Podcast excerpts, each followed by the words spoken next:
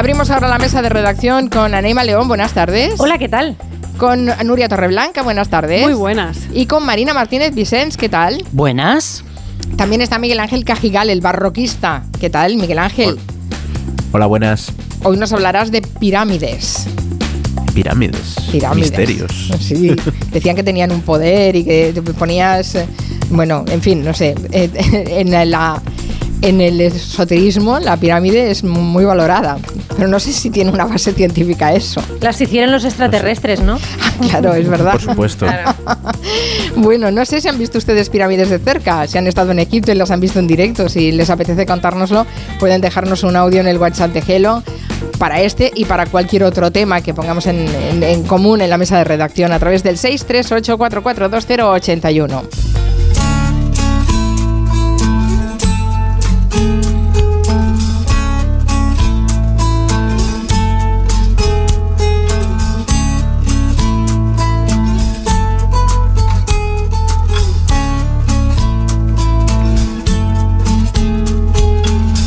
Get a fast car. I want a ticket to anywhere. Maybe we make a deal. Maybe together we can get somewhere. Any place is better. Starting from zero, got nothing to lose. Maybe we'll make something. Me, myself, I got nothing to prove. Hoy empezamos con esta canción de Tracy Chapman, que fue una de las grandes sorpresas esta madrugada en la gala de los Grammy. I got a plan to get us out of here. Been working at the convenience store. Managed to save just a little bit of money. Won't have to drive too far. Just cross the border and into the city. You and I can both get jobs and finally see what it means to be living. Ella ya ganó un Grammy con esta canción en 1988. Pero hacía mucho tiempo que no veíamos a Tracy Chapman. See, my old man's got a problem. Yeah, with the bottle, that's the way it is. He says his body's too old for working. His body's too young to look like his. My mama went off and left him. She wanted more from life than he could give. I said, somebody's got to take care of him. So I quit school, and that's what I did.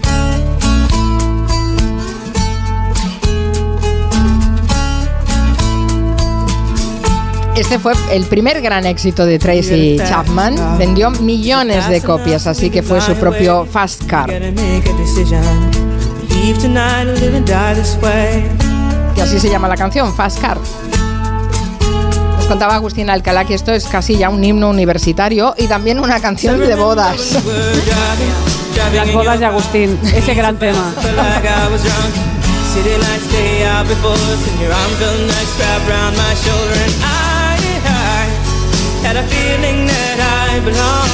Estáis tan callados que imagino que es que os gusta el tema, ¿no?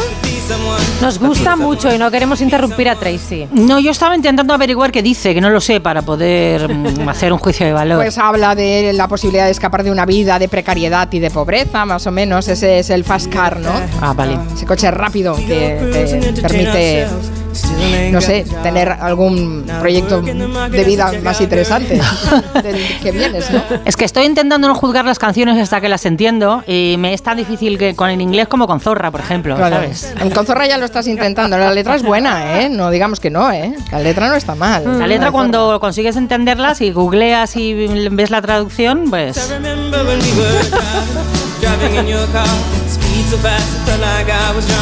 Va, confiesa Marina, esta canción en la habitación, en tu casa, la sacabas a la guitarra. ¿A que sí? Porque tú tienes un punto cumba, ¿eh? Me encantaría, desde luego.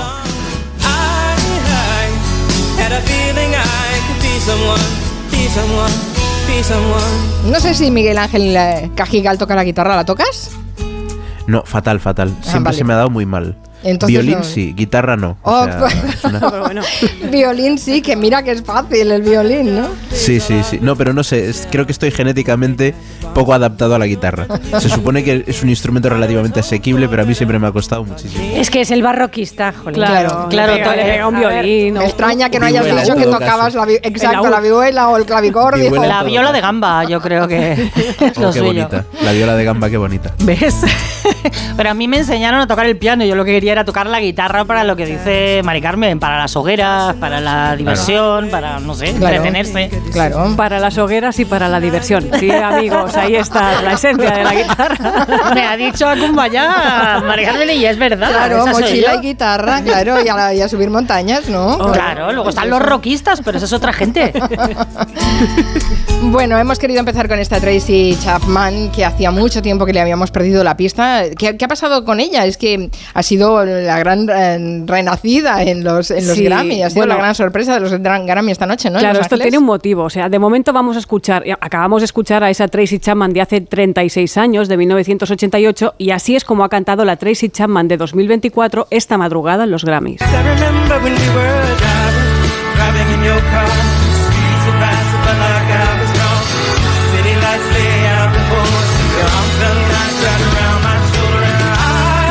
Pero no ha cantado sola. Claro, no ha cantado solo, ha cantado a dúo con Luke Combs, quien en 2023 popularizó esta versión country de Fast Car de Chapman y horas después de esta actuación, esta misma noche, Fast Car ha sido la canción más vendida en iTunes. Eso es el poder de los Grammys. Bueno, ha habido muchos, muchos momentos emocionantes. No voy a contarlos todos porque ha sido un no parar de emociones durante toda la, la gala. Pero otro de los grandes momentos vividos ha sido el estreno de Miley Cyrus recogiendo Grammys porque no tenía ninguno. We were good, we were gold, kind of dream that can't be sold. Ooh, we were right till we weren't. Built a home, then watched it burn. A mí esta me gusta I más. started to cry, then remembered I. Oh, I could buy myself flowers. No tenía ni idea que no tenía ningún No Grammy. tenía ningún Grammy Miley Cyrus. ese ¿Me parece? Sí, bastante extraño. Sí, y ha sí, sido extrañísimo. Esta actuación, esta hemos escuchado que ha cantado su canción estrella esta noche, Flowers, que ha sido una actuación impecable. Eh, le han dado ese, ese primer Grammy de los dos que ha obtenido como grabación del año por Flowers, una canción con la que ya sabéis que se desahogó después de su divorcio y que encima le está dando muchas alegrías. Me gusta cada vez más esta chica, fíjate. Es muy buena, Marina, de verdad que sí. He visto algún vídeo, iba con un vestido y el peinado que llevaba y agarrando así el pie de micro, que Claro. si la ves de lejos parecía Tina Turner. Es que O sea, esa- era la increíble. La intención que tenía con esa actuación, con esa estética, el cardado del pelo y sobre todo la pose era la de hacer un homenaje a Tina Turner y ha estado realmente muy bien, ¿no? Pero es que la noche continuaba, ha sido un no parar de emociones, lo voy a repetir muchas veces, ha sido Annie Lennox ha rendido tributo a una irlandesa universal, Sinead O'Connor, cantando su versión del Nothing Compares to You. It's been seven hours and fifteen days since you took your love away. I go out every night and I sleep all day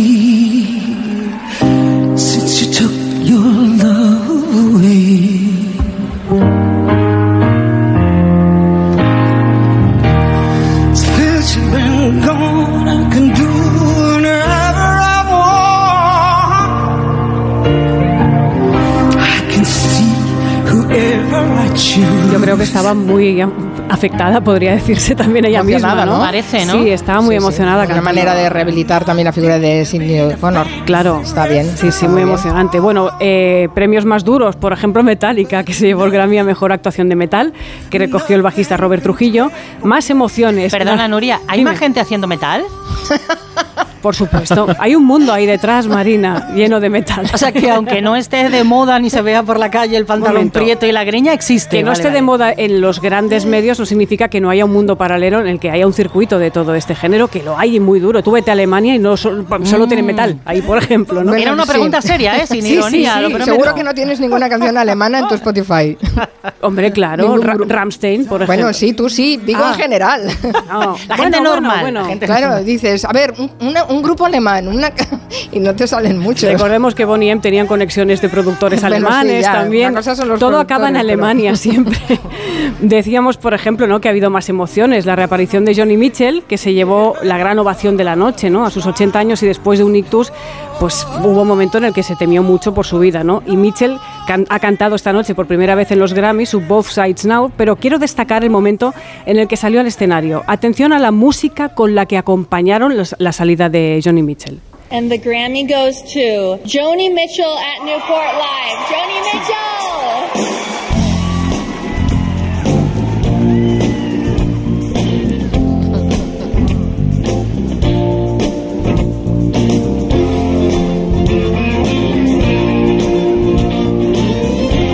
Todo esto dura, esta secuencia, esta música, la orquesta va tocando durante un minuto y pico. Es la canción You Sexy Thing, Sí. I Believe in Miracles de Hot Chocolate, que es, se supone que es un milagro, ¿no? Que haya aparecido, que tengamos otra vez con nosotros a Johnny Mitchell, pero escuchar esto, no sé vosotros, a mí me Full lleva, Monty. claro, Es eso te lleva full directamente, Monty. sí, Yo por sí, un momento la cola del paro en Full Monty. y he pensado que Johnny Mitchell iba a darnos una sorpresa. Digo, señora, que se viene arriba. A ver cómo, cómo va a acabar esto, ¿no? Otro de los momentos emocionantes ha sido el memorial, el homenaje a todos los desaparecidos de este último año en la música. Y para cantar, mientras aparecen las imágenes, hemos tenido una actuación de lujo, la de Stevie Wonder, cantando, gracias a la tecnología, con Tony Bennett. But once I can say, yes, this is mine, you can't take it. As long as I know I, Este. I can make it. Estos dúos post-mortem dan un poco de yuyu, ¿eh? Sí, estoy de acuerdo.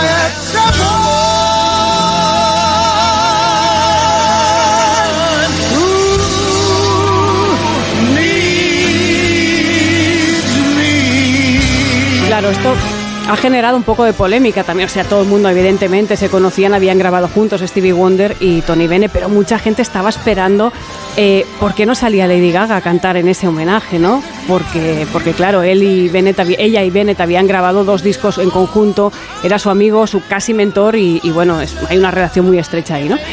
A ver, la gallina de los huevos de oro, Taylor Swift, también ha triunfado a lo bestia. Esta noche ha batido un récord como ganadora de Grammy. Se lleva su cuarto Grammy a mejor álbum por Midnights y ha superado así a históricos como Frank Sinatra o Stevie Wonder. And the Grammy goes to Taylor Swift.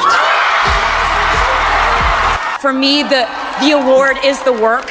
All I want to do is keep being able to do this. I love it so much. It makes me so happy. All I want to do is keep doing this. So thank you so Que much lo for que dice Taylor, que todo lo que quiere hacer es seguir grabando discos y haciendo canciones y bueno, y también pues lo que nos contó seguro el otro día, ¿no? Y cambiando la opinión de la gente gracias a mis cuentas millonarias. Bueno, no sé, los trompistas no creo que se hayan quedado muy contentos con esta Claro, gala de los claro, Grammy. seguro. Seguramente Agustín Alcalá mañana nos contará Hombre, más cosas de Esto este va tema. a tener Sí. consecuencias, seguro. Además, lo que hizo Taylor Swift, aprovechar la actuación para, para comunicar la inminente salida de su nuevo disco, que se llama The Tortured Poets Department. Gracias a los Grammy, yo he descubierto, por lo menos yo no la conocía, un nombre de artista increíble, Fantasía Barrino. No sabía que existiese un artista que se llamase así y ella es la que ha rendido homenaje a Tina Turner cantando Proud Mary.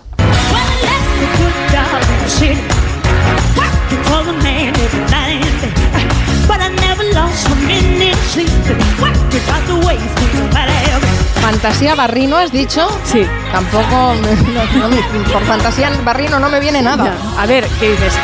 Eh, se está rindiendo un homenaje a Tina Turner, que es perfecto, que lo canta muy bien, le da mucha vida, pero tienes a Beyoncé abajo en el patio de butacas, se llama Beyoncé, que también es la gran discípula de Tina Turner, ¿no? Eh, ella lo que pasa es que Fantasía viene de un concurso de tele que es experta en rendir homenajes, porque ya en 2018 homenajeó a Aretha Franklin y hace 10 años a Patti LaBelle. Es una homenajeadora profesional. Y la noche también ha tenido su momento territorio negro con la detención de uno de los premiados, el rapero Killer Mike, ganador de tres Grammys y detenido a la salida del Crypto.com Arena, que es cuando en ese momento, bueno, por otro delito que no tiene nada que ver con las canciones que pueda, que pueda Ah, representar. o sea, no es que robara unos collares allí en la gala, ni... ni- Que se sepa, ¿no? De Bueno, momento. Hubo Y- de todo en esta gala de los Grammy. Sí, sí, pero además la gente empezó a gritar, liberen a Mike, liberen a Mike. Madre Eso es muy mía. bonito en, una- en unos Grammy. No está mal. Bueno, eh, está bien, hacen unos buenos espectáculos los Sí, sí, Grammy. sí. Después hablaremos de los premios Gaudí de cine. eh, y no digo más. Hacemos una pausa y eh, de vuelta hablamos de las pirámides con el barroquista. En Onda Cero, Julia en la Onda, con Carmen Juan. ¿Te lo digo o te lo cuento? Te lo digo. Ahora que todo se hace online, ¿me haces ir a tu oficina? Te lo cuento. Yo me voy a la mutua. Vente a la mutua y además de realizar todas las gestiones desde tu móvil, te bajamos el precio de tus seguros, sea cual sea. Llama al 91 555 5555. Te lo digo te lo cuento. Vente a la mutua. Condiciones en mutua.es. La vida es como un libro y cada capítulo es una nueva oportunidad de empezar de cero y vivir algo que nunca hubieras imaginado. Sea cual sea tu próximo capítulo, lo importante es que lo hagas realidad. Porque dentro de una vida hay muchas vidas y en Cofidis llevamos 30 años ayudándote a vivirlas todas. Entra en cofidis.es y cuenta con nosotros. Más que 60 consigue un sexy 60% de descuento en tus nuevas gafas. Infórmate en soloptical.com. Soloptical, solo grandes ópticas. ¿Un cóctel o un refresco? ¿Desayuno con zumo o café? Con la promo todo incluido de Costa no tienes que elegir. Las bebidas son gratis. Reserva tu crucero hasta el 12 de marzo y disfruta del paquete de bebidas gratis. Infórmate en tu agencia de viajes o en costacruceros.es. Costa. Hola Andrés, ¿qué tal el fin de semana? Pues han intentado robar en casa de mi hermana mientras estábamos celebrando el cumpleaños de mi madre. Así que imagínate. Dile a tu hermana que se ponga una alarma. Yo tengo la de Securitas Direct y estoy muy contento. Por lo que cuesta, merece la pena la tranquilidad que da. Protege tu hogar frente a robos y ocupaciones con la alarma de Securitas Direct. Llama ahora al 900-272-272. En Lowy somos más cañeros que nunca, porque te traemos nuestra mejor ofertaza. Fibra y móvil 5G por solo 29,95, precio definitivo. Si quieres ahorrar, corre a lowy.es o llama al 1456. En cofidis.es puedes solicitar financiación 100% online y sin cambiar de banco. O llámanos al 900 84 12 15. Cofidis, cuenta con nosotros. ¿Cansado? Revital. Tomando Revital por las mañanas recuperas tu energía, porque Revital contiene ginseng para cargarte las pilas y vitamina C para reducir el cansancio. Revital, de Pharma OTC. ¿Qué, ¿Qué es lo peor de las redes sociales? Estar enganchada a la pantalla. Que nos bombarden con notificaciones todo el día. Los comentarios de haters. El ciberacoso. Las fake news. Pero ¿sabes qué es lo mejor? Que podemos cambiar las cosas. Demostremos que también somos capaces de usar las redes sociales con cabeza. Si tú también quieres formar parte del cambio, regístrate en Efecto 1000 y sube tu vídeo. Nosotros ya formamos parte de la generación 1000. La generación que usa las redes sociales con cabeza. Entra en efectomil.org. Un proyecto de la Fundación A3 Media con la colaboración de la Fundación Telefónica. Noche de tos. Respira. Toma Herbetón Respir. Herbetón jarabe con extractos de pino y eucalipto es expectorante natural y antiinflamatorio pulmonar. Herbetón Respir. Consulte a su farmacéutico o dietista.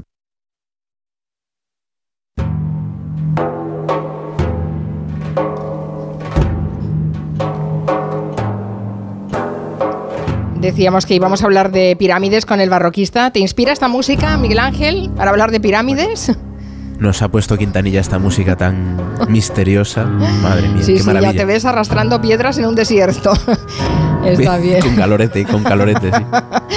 Bueno, a ver, es que hay polémica en torno a las pirámides, las más famosas del mundo, posiblemente las pirámides de Giza en el, en el Cairo, en Egipto, porque eh, las quieren restaurar, las quieren reconstruir. Y, y bueno, Una de ellas, por lo menos. Al menos la pequeña, ¿no? Es la de Micerino la que quieren reconstruir. Efectivamente. Eh, bueno, cuando hablamos de las pirámides de Giza, seguramente estamos hablando del espacio monumental más famoso del mundo, más reconocible. Es difícil encontrar otro espacio monumental tan reconocible. Y para hablar de memoria, cuando vemos la fotografía de las tres pirámides, las tres grandes, pues la más pequeñita, la que está a la izquierda normalmente en la foto, esa es la de Menkaura, que sabéis que es español, eh, castellanizado como micerino porque se transcribe directamente del griego, eh, esa es justo la que, la que se quiere ahora intervenir. Estamos hablando de un espacio que es patrimonio mundial, de hecho fue uno de los primeros lugares en ser declarado patrimonio mundial, allá por 1979, y ahora Egipto ha anunciado eh, que con financiación japonesa quiere reconstruir esta pirámide que habría sido construida para este faraón de la cuarta dinastía hace unos 4.500 años. Eh, sabemos que era el nieto de, de, de Jufu, Keops, normalmente le llamamos Keops, y el hijo de Jafra, Kefren normalmente, sabéis que siempre tenemos esta dualidad en Sí, la transcripción sí. de los Por nombres. favor, me estoy volviendo loca porque claro, hemos aprendido de pequeños, además de Corrillo, Keops, Kefren y Miquelinos. Keops, Kefren y Miquelinos, Y efectivamente. claro, me estás pues, cambiando los nombres y estoy volviendo loca. realmente Jufu, Jafra y Menkaura, ¿vale?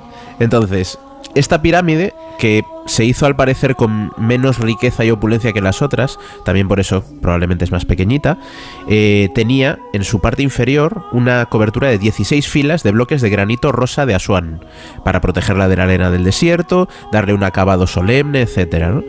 A partir de ahí, el resto de la pirámide habría sido recubierta de bloques de caliza, o sea que el recubrimiento exterior sería como de dos piedras distintas. Actualmente, cuatro milenios y pico después de su construcción, ha perdido casi todo el recubrimiento, como sucede normalmente con las pirámides. Lo que vemos a la vista de las pirámides es el núcleo de piedra. Y aunque realmente lo que vemos es el núcleo, sí que se conservan algunas de las filas de este granito rosa de Asuán que estuvieron bajo la arena ¿no? del desierto. Eh, las pirámides estuvieron mucho tiempo enterradas por la arena del desierto, no completamente, pero sí una parte importante de ellas. Y justo esto es lo que anuncia el gobierno egipcio, ¿no?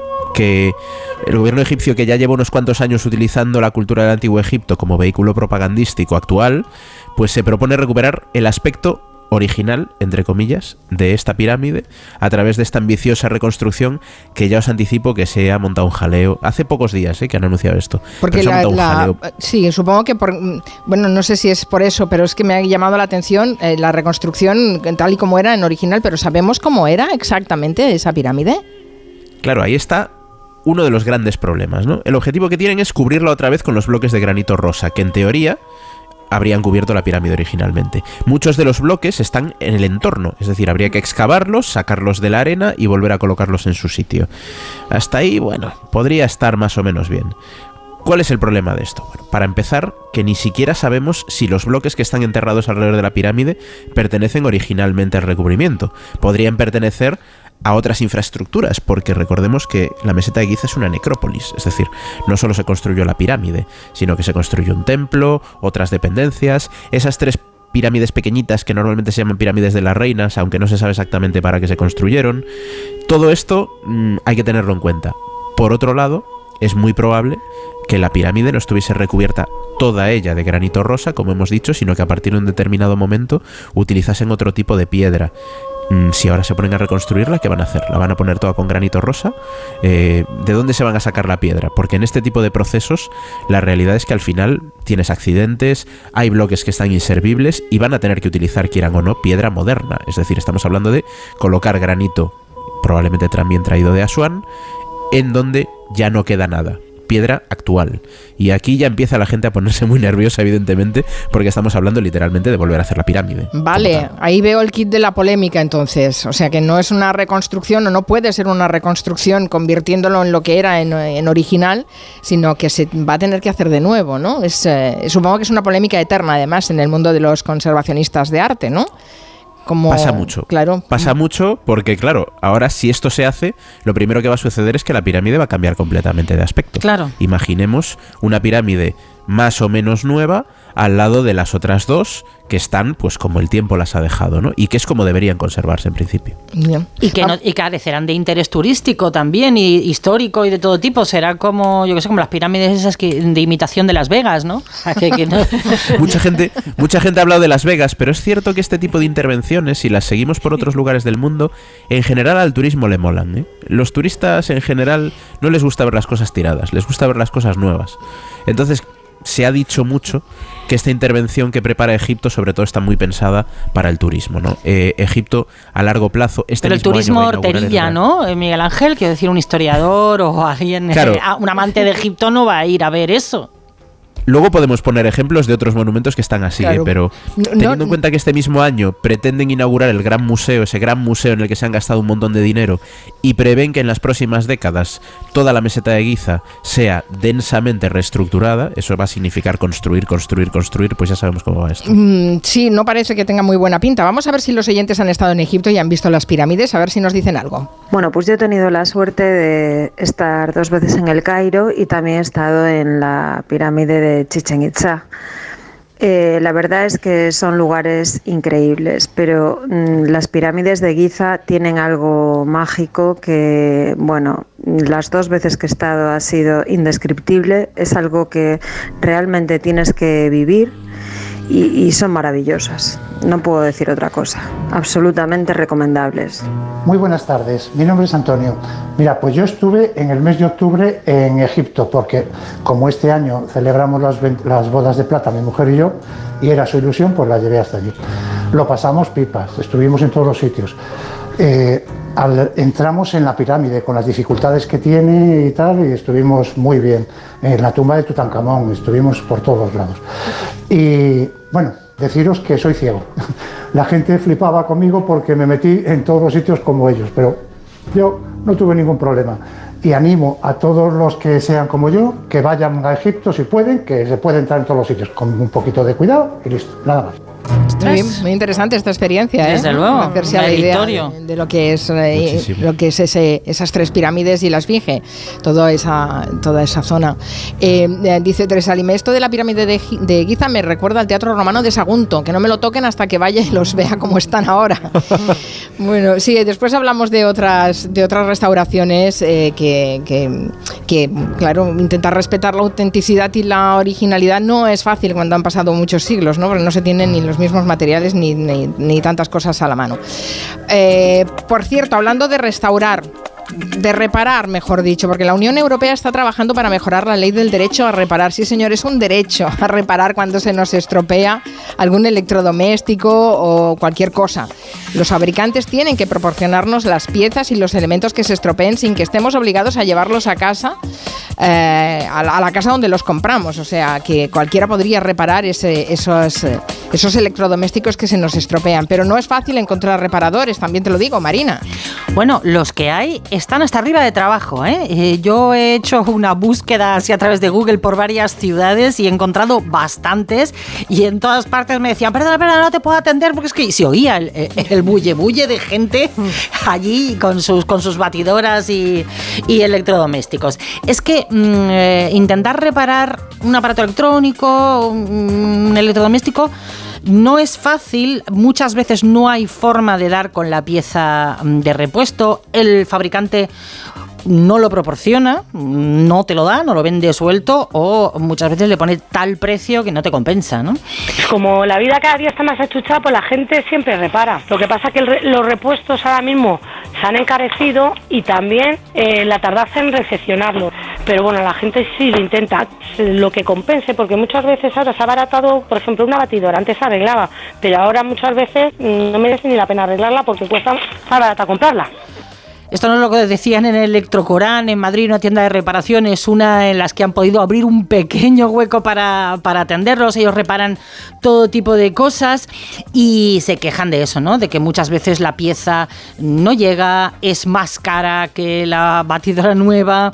Y la norma en la que trabaja Europa pretende crear un parapeto legal para que el consumidor le pueda exigir al fabricante que arregle todo lo que sea técnicamente reparable. También van a tener que informar sobre los posibles arreglos eh, online y tener los precios accesibles. Y luego cada Estado miembro tiene que poner en marcha además un mínimo de una medida que promueva la reparación. Reducir el IVA de las reparaciones, campañas de información, fondos, cursos de reparación. Aquí en España, por ejemplo, hay una iniciativa que se llama Repair, Repair Café, que tiene sede internacional, pero que en las diferentes provincias españolas montan quedadas en los barrios para aprender a arreglar cosas, para que lo hagas tú mismo. En Electrocoran nos dicen también eh, que lo que intentamos eh, reparar con más frecuencia son los objetos pequeños. Microondas, cafeteras, centros de planchado, planchas, robots de suelo, de estos se han puesto muy de moda, los barredores, eso en cosas de reparación. Luego en repuestos, todos los que quiera, repuestos de, de los frigoríficos, desde las manetas, los cajones, las baldas. Tú llevaste hace poco tu centro de planchado a reparar, ¿no? Sí, pero no estaba cerca iba por el camino pensando, no estaré yo contaminando más cogiendo mi coche para ir 20 kilómetros a reparar este centro de planchado, pero bueno, luego le agradecí mucho porque por 5 eurillos me cambiaron una pieza y ahí está, que tira estupendamente. Bueno, sí, por 5 euros sí. El problema es cuando llevas a reparar algo que te dicen que la reparación te va a costar más que uno nuevo, ¿no? Que es lo primero Claro. que Eso es. decía la, la, el- Claro. el- la- el- Pero cuando vas no lo sabes, tú llevas y a ver el diagnóstico que te dan, ¿no? El, el acceso a las piezas es fundamental a la hora de que el precio sea razonable, ¿no? Y luego otra cosa que quiere prohibir Europa es eh, que se bloqueen las reparaciones alternativas, como por ejemplo arreglar una impresora con material de segunda mano o con una pieza impresa en 3D, que eso pasa muchas veces, que alguien dice, no, yo tengo aquí una pieza de otra que le puedo, eh", y resulta que es eh, ilegal, ¿no? Que solo alguien que se sabe los truquillos en su casa lo hace, pero que no lo pueden hacer en, en un sitio mm, de atención al público. A mí me parece que la intención es buena, lo que no sé es eh, si realmente eso es tan fácil, ¿no? Porque, mm, a ver, ustedes en sus barrios, ¿tienen alguna tienda donde puedan llevar a reparar un electrodoméstico o cualquier otro objeto que se les haya estropeado? Hagan repaso, a ver qué hacen, si se les estropea una cafetera, si se les estropea eh, una aspiradora, por ejemplo. ¿Tienen un sitio fácil donde llevarlo a reparar? Porque es que creo que muchos de ellos han cerrado en los últimos años, así que no sé. Y ese técnico que lo mismo te repara una batidora que una plancha, me parece, me parecen prodigiosos, de verdad. Sí, y también cada vez hay menos, ¿eh? Por así que eso. nada, invito a los oyentes a que se manifiesten 638-442-081. Si existen, les permitimos que cuando los llevamos al objeto digan lo primero, ¡uh! Esto, esto va a ser muy complicado, Es ¿eh? tan bonito cuando el técnico te dice, mira, la pieza original no la vamos a poder encontrar, pero tengo algo que a lo mejor podemos arreglarlo con eso. Ese momento es... Ya, pues, pero es ilegal, ya lo ves, según la ley es ilegal. Oh, qué rabia. Bueno, am, por cierto, ayer el, el vuelo que llevaba de vuelta a casa a los campeones de la Copa del Rey de hockey sobre patines tuvo que ser desviado porque los jugadores la estaban liando. Entendemos la euforia, pero hasta ese extremo... Se marcaron un Melendi, que es como lo llamamos aquí. Ayer por la mañana el Molina Sport de Gran Canaria ganaba su cuarta Copa del Rey de hockey frente al Caja Rural de Valladolid. El, el vuelo que les llevaba de vuelta a casa salió del aeropuerto de Madrid a las 8 de la tarde y una hora después de despegar tuvieron que desviarse, desviarse a hacer parada técnica en Sevilla para desalojar a los que se estaban excediendo con la celebración. En ese avión iba nuestro compañero de Onda Cero Las Palmas, David Ojeda, que nos ha contado que ya en la terminal los jugadores iban contentillos, iban saltando con botellas, bebiendo y luego continuaron la fiesta dentro del avión. Ya fueron advertidos antes de despegar por parte de- del piloto que el avión no era un bar, sí habían hecho algunas habían tenido eh, algún conflicto con, con algún auxiliar de vuelo cuando intentaban explicar eh, pues lo típico, los protocolos de seguridad antes de- del vuelo y les habían pedido silencio, pues se desvió ese avión a Sevilla, que aterrizaba como aproximadamente a las 10 de la noche y subía la Guardia Civil en una salida muy rápida, es decir, muchos problemas. eh, en esa previsión de que no se mm, fuera de madre el resto del vuelo, eh, se bajó, como te digo, a un grupo aproximadamente de unos seis jugadores de- del avión. Entró la Guardia Civil y se llevó a los que estaban liándola porque había otros que ya iban durmiendo. El vuelo continuó ya en calma desde Sevilla a Gran Canaria, pero llegó, como decía el compañero, con dos horas de retraso. ¿Qué pasa en un caso así? ¿Quién indemniza al resto del pasaje? Bueno, todos nuestros derechos, ya lo hemos hablado aquí muchas veces, como pasajeros están en, re- en un reglamento europeo que dice en qué casos nos deben compensar cuando hay retraso o cancelación. Hay un catálogo de causas que se consideran extraordinarias, imprevistas, inevitables, que suceden y nos tenemos que aguantar. Por ejemplo, causas climatológicas, ¿no? Y ahí no tenemos derecho a nada. Pero ¿qué pasa con los pasajeros borrachos que van liándola? Mateo Juan es abogado, socio de Boades Legal, un despacho de Mallorca, y nos contaba que hay jurisprudencia.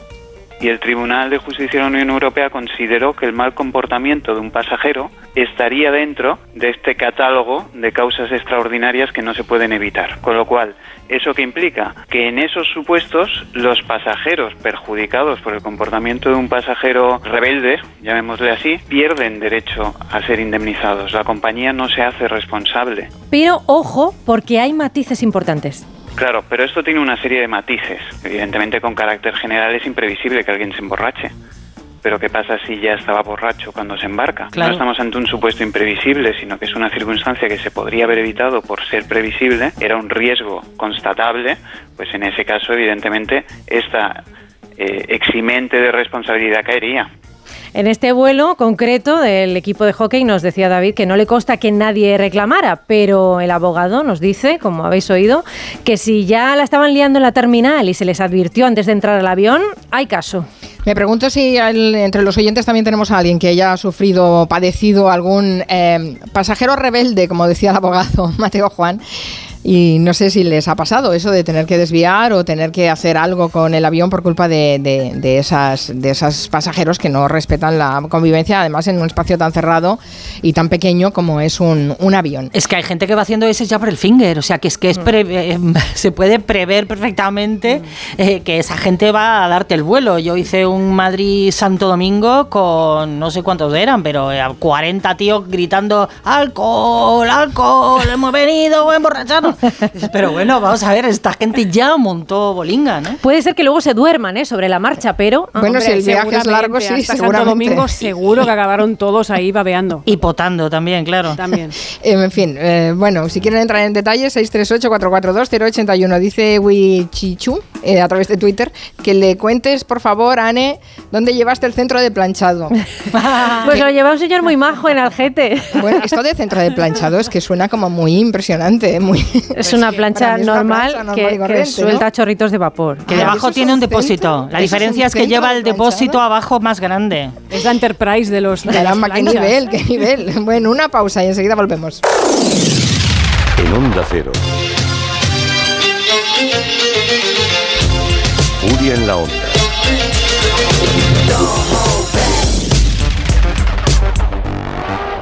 Con Carmen. Madre mía, qué golpe. Parece que tu coche se pelea con una columna. Con el seguro de coche de línea directa no solo te ahorras una pasta, sino que además puedes escoger el taller que quieras aquí o en Chipiona. Y si eliges taller colaborador, también tienes coche de sustitución garantizado y servicio de recogida y entrega. Cámbiate ahora y te bajamos el precio de tu seguro de coche, sí o sí. Ven directo a lineadirecta.com o llama al 917-700-700. El valor de ser directo. Consulta condiciones. Tengo la memoria fatal. Se me olvida todo. Si te falla la memoria, toma de Memory. De Memory con vitamina B5 contribuye al rendimiento intelectual. Y ahora para los más mayores, de Memory Senior de Pharma OTC. Arranca una nueva edición de los premios Ponle Freno para reconocer las mejores iniciativas que hayan contribuido a promover la seguridad vial en nuestro país. Consulta las bases en ponlefreno.com y envía tu candidatura antes del 4 de marzo. Ponle Freno y Fundación AXA Unidos por la Seguridad Vial. ¿Te has enterado del nuevo ofertón de Yastel? Ahora en Yastel te llevas un Smart TV de Xiaomi gratis. Sí, sí, como lo oyes, gratis. Con fibra de un giga y móvil. Pero date prisa, que se acaban. Solo esta semana. Llama ya al 1510 y estrena una Smart TV de Xiaomi gratis. Venga, llama ya al 1510. Onda Cero. ¿Este año te has propuesto recuperar el pelo perdido? Ven a Insparia, el grupo capilar cofundado por Cristiano Ronaldo, experto en trasplantes capilares que ha cambiado la vida de más de 60.000 pacientes. En un solo día podrás recuperar tu pelo para siempre y con resultados muy naturales. Pide tu cita gratuita en el 900-696-020 o en insparia.es. ¿Has oído bien? En Factory Colchón remate final de rebajas. Colchón viscoelástico más canapé de madera 249 euros. Factory Colchón, la marca blanca de los colchones. Encuentra tu tienda más cercana en factorycolchón.es. Disney on presenta 100 años de emoción. Únete a las aventuras de Bayana, Coco, Elsa y muchos más. Comprueba que todo es posible cuando persigues tus sueños.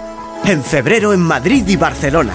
Puedes conseguir los mejores asientos en mitaquilla.com y puntos de venta habituales.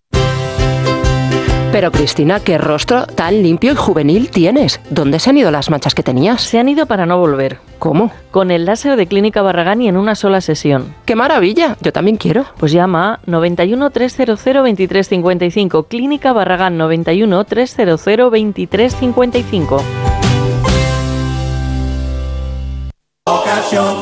Te compra tu coche, te compra tu carro, te compra tu buga.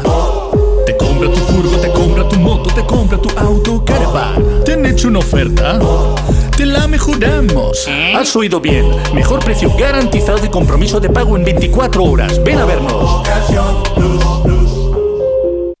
Clínica Oliver y Alcázar. Especialistas en implantes para pacientes con muy poco hueso. Cirugía mínimamente invasiva con prótesis definitiva en un mes como máximo. Diagnóstico gratuito y financiación. Consulte su caso en el 91 564 6686 o a través de la página web oliverialcázar.com. Más de 30 años de experiencia.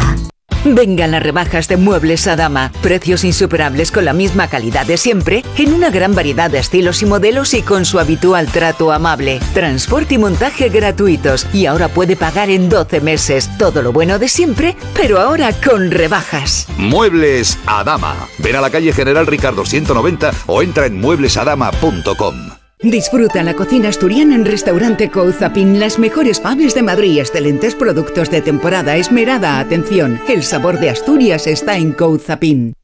Como el perro y el gato. Como siempre, como todos los fines de semana, dispuestos a pasar un buen rato charlando de esos buenos amigos que son los no racionales que conviven con nosotros en nuestros hogares. Todo sobre las mascotas con Carlos Rodríguez. Sábados a las 3, domingos a las 2 y media de la tarde y siempre que quieras en la app y en la web de Onda Cero. Patrocinado por Menforsan, los especialistas en cuidados, higiene y cosmética natural para las mascotas. Te mereces esta radio. Onda Cero, tu radio. En Onda Cero, Julia en la Onda. A ver, a mi madre se la ha roto la lavadora. Vino a verla el técnico, solo por la visita fueron 55 euros. Y ahora si la quiere arreglar son 360 euros.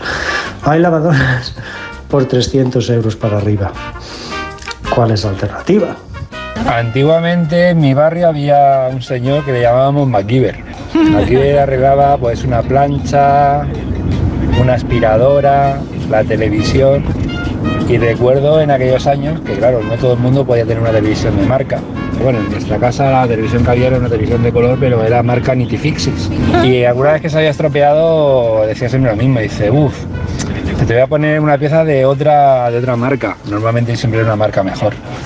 Y la televisión luego tiraba, tiraba bastante. La verdad es que está muy bien lo de llevar a arreglar, pero es verdad que aquí cinco eurillos nada, ¿eh? yo te llamo desde Pamplona, hay un sitio en el que arreglan solo determinadas marcas, lo hace muy bien además, pero también te, te cobran por el diagnóstico, con lo cual, según que sea, tienes que pensártelo muy bien, porque aunque luego lo descuentan de la factura, si no se puede arreglar, ese dinero no te lo devuelven. Entiendo que también es un, un ratico el que, el que hacen buscando la avería. Sí, sí, em, este- hemos chocado con la realidad. Esa es la realidad. Ahora a ver si las leyes propician que la realidad sea otra, no estaría mal. El derecho a reparar es como el derecho a la vivienda. Está un poco complicado, sí. Es que eh, ya no es solo el dinero que gastamos, sino que la catástrofe medioambiental es salvaje, ¿no? No- No podemos llenar el planeta de lavavajillas viejos que Claro. tienen tres años. Sí, sí, efectivamente. Y además que a saber dónde acaban esos lavavajillas, porque estamos exportando una de basura a otros países que no veas. Sí, sí, es todo un problemón. Bueno, pues nada, reivindiquemos el derecho a, a reparar. Vamos con nuestra polémica artística de la semana, que es la de la restauración y la autenticidad de los, de los monumentos restaurados. Hablábamos de las pirámides, pero bueno, hay otros casos muy interesantes de los que podríamos sacar algunas conclusiones, ¿no, Miguel Ángel? De hecho, se podría decir que en los últimos años se está viviendo un retroceso en lo que se refiere al, al respeto eh, de las normas internacionales de restauración.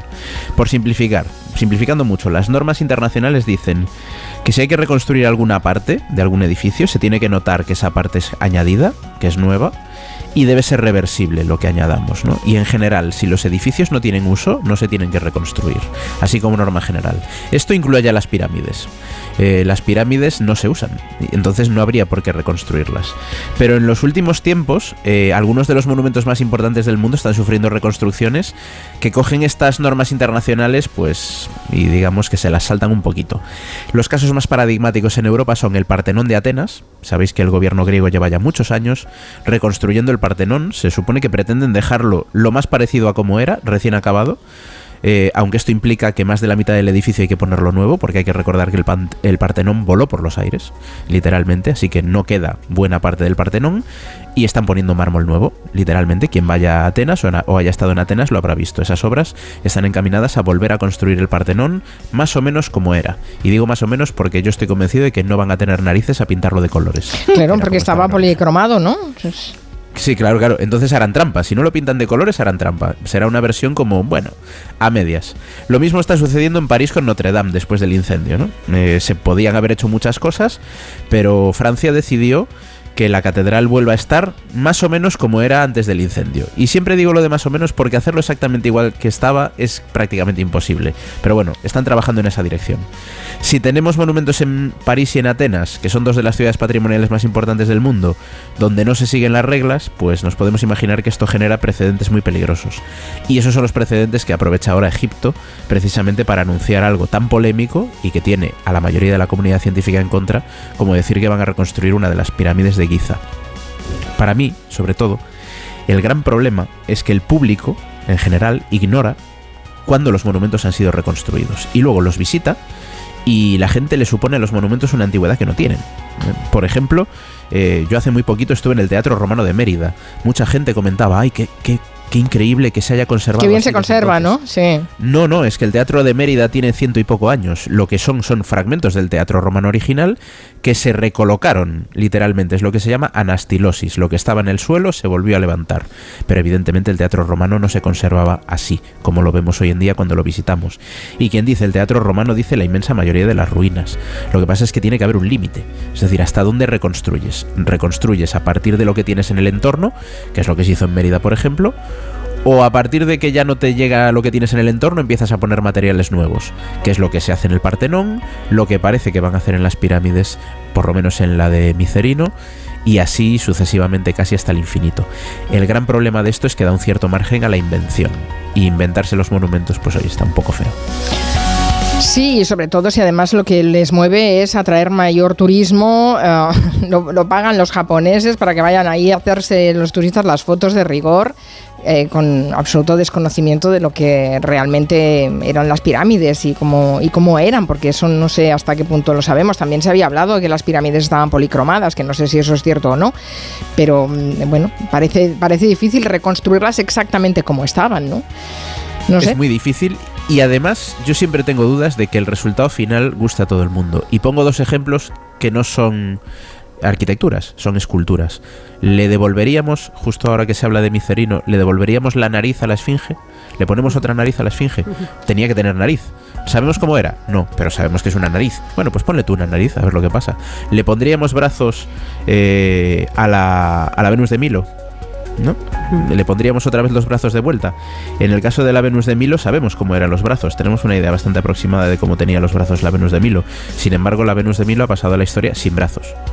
Y vo- volver a ponérselos ahora, yo no sé exactamente a quién contenta esto, ¿no? A quién, para quién se hacen estas cosas. Bueno, se podría hacer un- un- un- una reconstrucción tecnológica con, con mappings o con realidad aumentada para ver cómo podían ser, pero conservar después lo que es el original en la ruina en la que está. Eso, por ejemplo, se ha hecho, se, se ha hecho muchas, en muchos sitios. ¿no? Sí, sí. Yo recientemente estuve en, el, en el- la, la Bay de Boy, donde eh, puedes ver todas las pinturas románicas de todas las iglesias románicas de esa, de, de esa de ese, de ese valle, pero están en, en mapping, con lo cual Claro. no, no se ha intervenido en la piedra.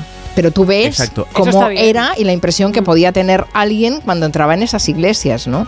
Así que las nuevas Ahora que la tecnologías a lo mejor eh, podrían ayudar.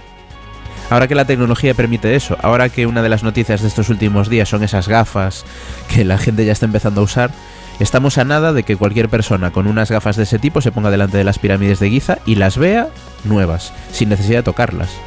Parece un poco raro, ¿no? Gastarse un montón de millones para hacer esto, cuando lo podemos hacer con realidad mixta, realidad virtual y un montón de, aparatos tecnológicos, mucho más barato y sin dañar el monumento, la verdad es que parece como de otra época. Ujú. Bueno, interesante esa polémica, nos has hecho reflexionar. También nos ha hecho reflexionar una cosa que ha pasado, se ha hecho viral una serie de, de tweets eh, de los famosos muñecos de Barrio Sésamo, de Elmo en concreto, eh, vinculados a la salud mental, ¿no? Sí, a ver, los muñecos o marionetas de Barrio Sésamo son muy populares a lo largo de las décadas para varias generaciones y por eso ellos también se adaptan a las nuevas tecnologías y ya sabemos que desde hace unos años todos esos muñecos tienen su propia cuenta de Twitter y Elmo no es una excepción. ¿Recordáis a, él, a Elmo que es rojo y muy dulce? Había un monstruo de pelo rojo y Elmo era su nombre. E-L-M-O. E-L-M-O. Bueno, pues Elmo escribió un tuit hace unos días que se ha convertido en viral. Escribió un día How is everybody doing? O sea, ¿cómo está todo el mundo? Y lo que provocó es una avalancha de tweets, muchas personas contando situaciones personales terribles en muchos casos, ¿no? Lo que evidencia el pésimo estado de salud mental de la población. Y de entre todos esos mensajes, por ejemplo, empezaron a escribirle instituciones como la NASA. Gracias por preguntar, Elmo. Os recordamos a todos que estáis hechos de polvo de estrellas. Bueno, ese es un mensaje chulo. Es muy bonito. Es bonito. El monstruo de las galletas que le contestó, estoy aquí para hablar cuando quieras, llevaré galletas. O Joe Biden, que escribió un tuit en el que dijo, sé lo difícil que es a veces apartar las nubes y tener días más soleados. Nuestro amigo Elmo tiene razón. Tenemos que estar ahí para los demás, ofrecer nuestra ayuda a un vecino que lo necesite y sobre todo pedir ayuda cuando lo necesitemos. Aunque es duro, nunca está solo. Recuerda que están en campaña electoral Estados Unidos. Bueno, 57.000 retweets al mensaje original, 18.000 respuestas y Elmo escribió el, el tuit al día siguiente, bueno, que animaba a la gente a interesarse por las personas, ¿no? Elmo se alegra de haber preguntado, Elmo ha aprendido que es importante preguntar a un amigo cómo se siente, Elmo volverá a hacerlo, amigos. Elmo os quiere. Es bastante habitual que preguntemos cómo estás, Eh, qué tal va todo. Eh, lo que también es habitual es que te respondan bien. Bien. Sin entrar en detalles, Claro, ¿no? bien. Bien o te lo cuento. Eh, Bien no te lo cuento, efectivamente, son lo máximo a lo que eh, Claro, llegas claro. para, para revelar que las cosas no están tan bien, ¿no? Porque, bueno, cada uno tiene sus cositas, ¿no? Ujú. Pero claro, a la primera persona que, la- que te pregunta no le vas a empezar a explicar tus desgracias, ¿no? Hasta que lo pregunta Elmo y todo el mundo le cuenta y la todo verdad. el mundo le cuenta la verdad, debe ser porque es, es Twitter o, o X, ¿no? No sé. Dice Manu Herví, dice, fui a Olite a ver el castillo y cuando entré había unas ruinas dentro del castillo y eran las originales, pero el resto es postizo. Había fotos de cómo fue la reconstrucción y me sentí decepcionado. No sé si conoces el caso de Olite, eh, Miguel Ángel. Sí, es muy frecuente. ¿eh? Hay mucha gente que se siente decepcionada, entonces muchas veces ni siquiera se informa a, a los visitantes O sea, de peor. que lo que estamos viendo está muy reconstruido. Es el caso, para mí, paradigmático de la Plaza de San Marcos de Venecia. La gente ve el campanario de San Marcos y nadie se acuerda de que ese campanario tiene 100 años porque se cayó a plomo literalmente y lo volvieron a reconstruir exactamente como era antes. Así que la gente cree que está visitando un monumento súper antiguo porque sale en los cuadros de Canaletto cuando en realidad es un edificio del siglo XX hecho a imitación del que se cayó. ¿Cuándo se cayó? No me acuerdo, pero eh, no hace tanto. ¿eh? 1900, mil- hace poquito más de 100 años, 1912 puede ser. Siglo Estoy XX hablando ya. en memoria. ¿eh? Sí, sí, Pero siglo XX. sí, sí, no hacía tantos años que se, que se había caído. Sí, sí, y ves que es una. que, que no es, que el, el original, claro, pero no te, lo, no te lo explican. Sí, sí, algo más de 1902. información. 1902, sí, recordaba que la noticia no era, no era demasiado antigua, ¿no? Aquí en la mesa no la contamos. Eh, no, en la mesa no la contamos, pero estuvimos a nada, ¿eh? Estuvimos al borde, sí. Estuvimos a nada. Bueno, ¿estáis todos bien? Sí. Sí. pues hasta la próxima. Eh, gracias, Miguel Ángel Cajigal, el barroquista. Un abrazo.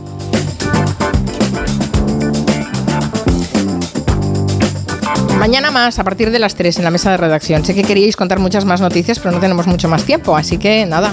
Bueno, dejo. pues esperamos a mañana. Vale. Hablaré, voy a buscar a alguien aquí, una víctima propiciatoria para contarle mis cuitas. Vas a buscar a tu Elmo. A ver si encuentras por el pasillo a alguien que te pregunte cómo estás. Un elmo.